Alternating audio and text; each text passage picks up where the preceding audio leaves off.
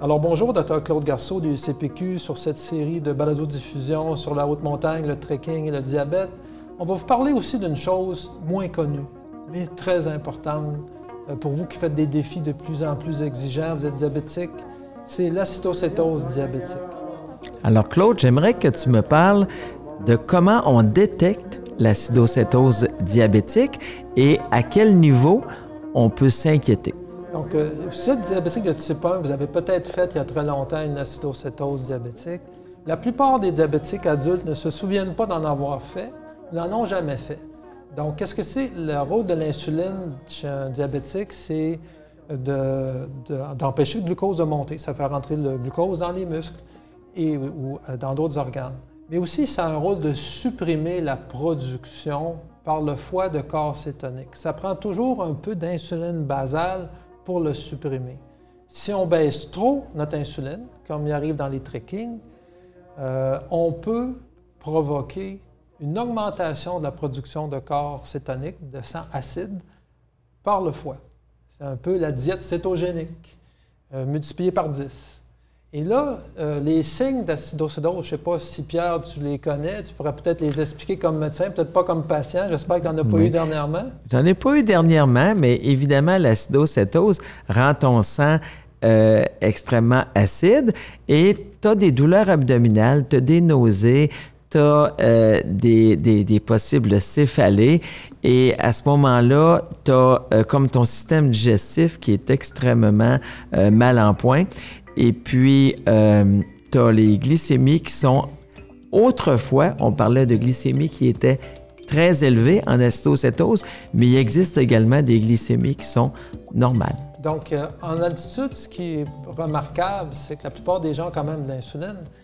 Mais ce qu'on a remarqué au cours des dernières années, c'est que lorsqu'on baissait un peu l'insuline pour éviter l'hypoglycémie, on pouvait avoir des glycémies normales, mais le patient est en acétocétose. Alors, les signes de l'acétocétose, ça ressemble beaucoup à d'autres complications qu'on parlera dans d'autres podcasts, le mal des montagnes, euh, l'hypothermie, ça ressemble beaucoup. Donc, et comment on peut faire pour savoir si on est à risque, on a ces symptômes-là?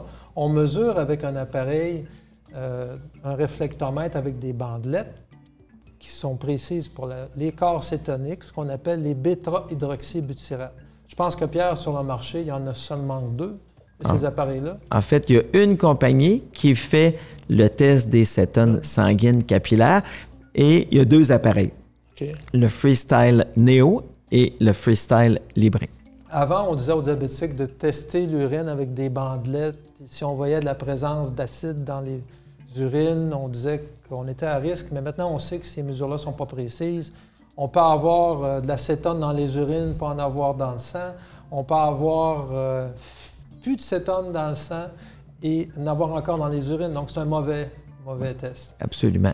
Et ce qui arrive également, c'est que l'acidocétose, comme je disais tantôt, a été souvent associée à des glycémies extrêmement élevées, mais depuis l'arrivée d'une nouvelle classe de médicaments, qui sont les inhibiteurs du SGLT2, on a réussi a démontré que sous ce médicament-là, les acétocétoses arrivent souvent normoglycémiques. Donc, dans le diabète de type 1, généralement, les gens n'ont pas ces inhibiteurs de la SGLT2, mais il arrive que des endocrinologues le prescrivent. Donc, c'est absolument totalement important de cesser ces médicaments plusieurs jours avant le trekking euh, parce que vous êtes à risque.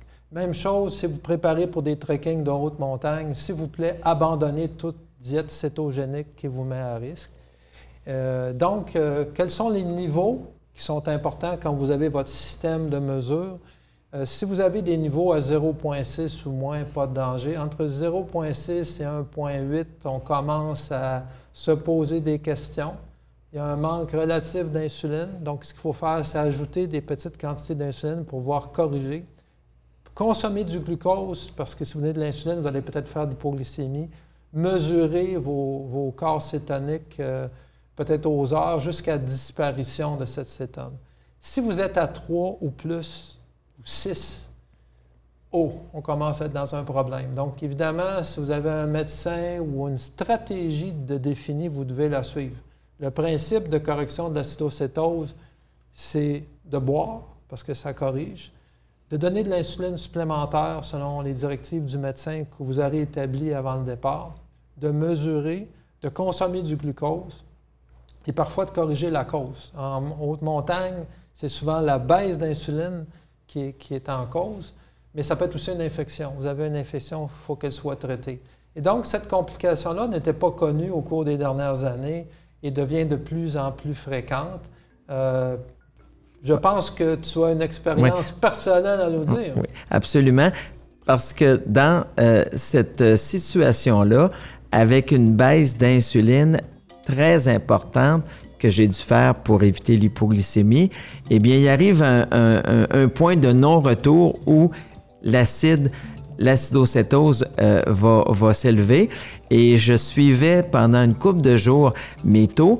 Lorsque je suis arrivé autour de 2.2, 2.3, euh, j'ai dû arrêter. J'ai dû arrêter euh, une journée de repos où là, j'ai mangé, je me suis hydraté, j'ai donné de l'insuline sans risque d'hypo parce que je faisais pas d'exercice. Et très rapidement, en l'espace de une douzaine d'heures, je suis revenu à 0.1. Donc, c'est réversible rapidement, mais il faut que tu prennes les bonnes décisions. Donc, lorsqu'on est trop agressif pour éviter l'hypoglycémie en réduisant l'insuline, on augmente notre risque de cette complication que vous aviez ignorée, qui est l'acidocétose diabétique et qu'on ne pouvait pas mesurer facilement et qui est possible maintenant.